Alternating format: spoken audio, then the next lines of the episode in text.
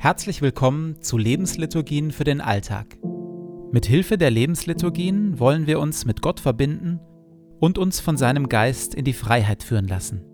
In die Freiheit, anders zu leben. Einfacher, achtsamer, leichter. Jede Lebensliturgie beginnt und endet mit Gebeten, die immer gleich bleiben. Bibeltext und Impulse in der Mitte wechseln.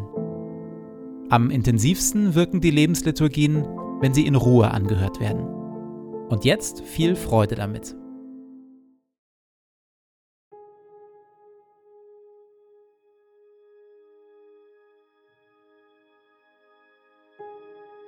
Zu Beginn meines Betens lege ich zur Seite, was mich beschäftigt, und lasse es ruhig werden in mir.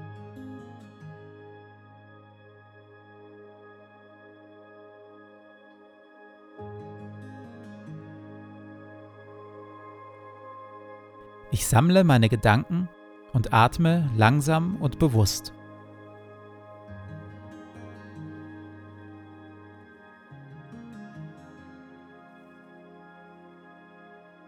Herr, du bist hier, jetzt.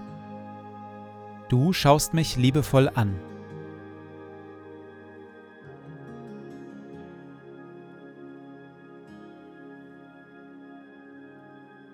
Lobe den Herrn meine Seele. Herr mein Gott, du bist sehr groß. In Hoheit und Pracht bist du gekleidet. Licht ist dein Kleid, das du anhast. Du breitest den Himmel aus wie ein Zelt. Du lässest Brunnen quellen in den Tälern dass alle Tiere des Feldes trinken. Darüber sitzen die Vögel des Himmels und singen in den Zweigen.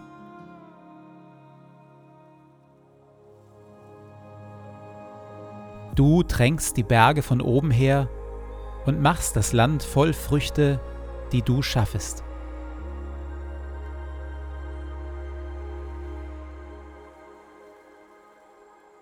Herr unser Gott, die Welt ist dein in all ihrer Vielfalt und mit all ihren Wundern. Lob sei dir und Dank dafür. Auch ich bin dein. So bitte ich, erfülle und leite mich mit deinem Heiligen Geist, dass ich die Schönheit deiner Schöpfung wahrnehme und auf eine Weise lebe, die deine Welt bewahrt und weltweit zum Segen wird für viele. Amen.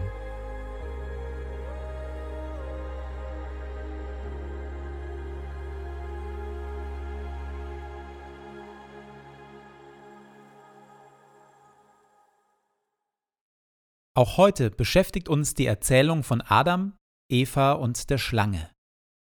In vielen Bibeln trägt dieser kleine Abschnitt die Überschrift Der Sündenfall. Das Interessante ist, der eigentliche Sündenfall, also dass Adam und Eva vom Baum der Erkenntnis essen, wird erst ganz am Schluss erzählt, mit wenigen Worten und vollkommen unspektakulär. Es heißt dort, und sie nahm von seiner Frucht und aß. Und sie gab auch ihrem Mann, der bei ihr war. Und er aß auch. Die eigentliche böse Tat ist oftmals banal.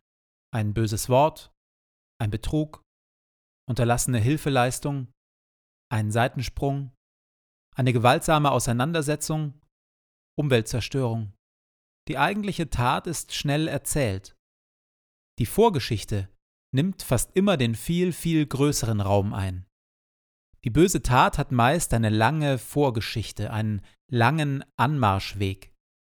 Unsere Taten, die guten wie die schlechten, reifen heran im Bereich unserer Gedanken, Begierden und Werte.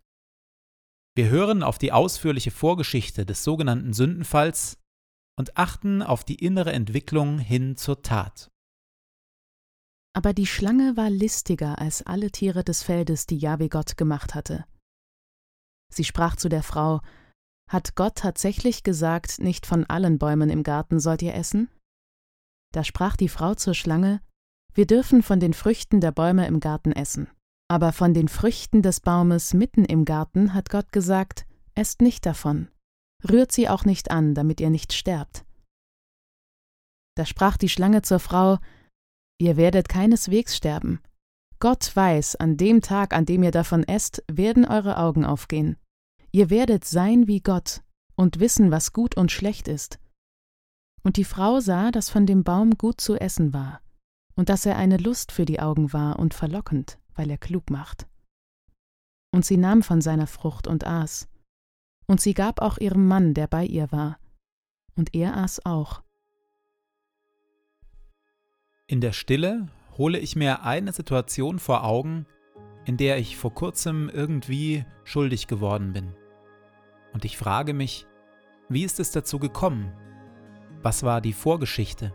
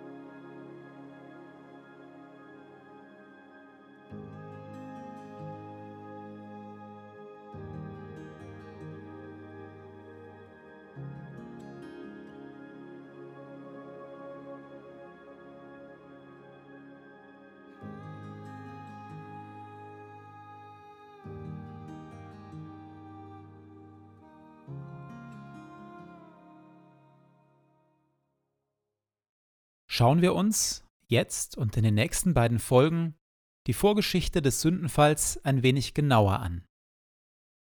Die Schlange beginnt das Gespräch mit einer Frage. Sollte Gott tatsächlich gesagt haben, nicht von allen Bäumen im Garten dürft ihr essen?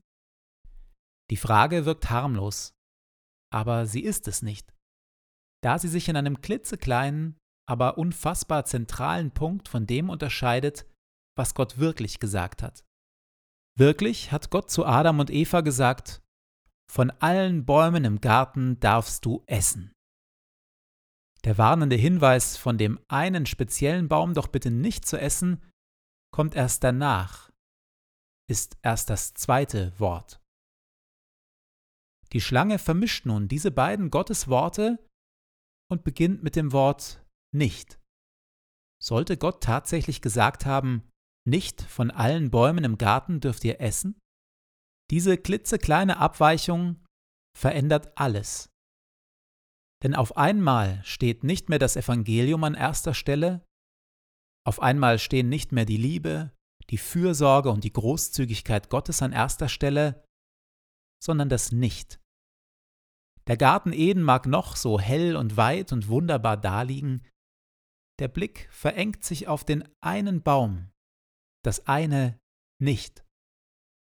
Und in dieser Perspektive erscheint Gott auf einmal kleinlich, streng, verbietend. Die Frage der Schlange untergräbt das Vertrauen in Gott am entscheidenden Punkt, nämlich mit Blick auf die Liebe und Großzügigkeit Gottes. Wie ist das bei mir? Worauf schaue ich aktuell am stärksten in meinem Leben? Sehe ich all das Gute, das Gott in mein Leben gelegt und womit er mich beschenkt hat? Oder fesselt ein ganz bestimmter Mangel meinen Blick? In der etwa einminütigen Stille komme ich mit Gott darüber ins Gespräch.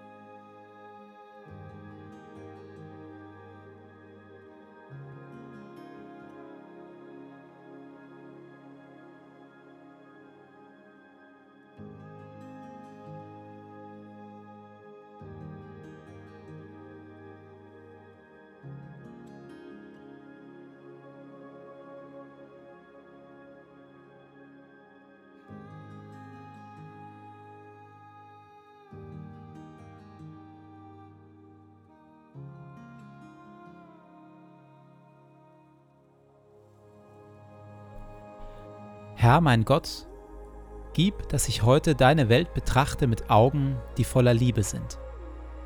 Schenke mir die Bereitschaft, den Menschen um mich herum und deiner Schöpfung mit Hingabe zu dienen und alles Gute, das du in sie hineingelegt hast, zu entfalten und zu bewahren. Bewirke, o oh Herr, dass ich so voller Freude und Güte bin, dass alle, die mir begegnen, sowohl deine Gegenwart als auch deine Liebe spüren. Bekleide mich mit deiner Schönheit, damit ich dich im Verlaufe dieses Tages offenbare. Ehre sei dir Vater, dir Sohn und dir, Heiligem Geist, wie es war im Anfang, so auch jetzt und dann alle Zeit und in Ewigkeit. Amen.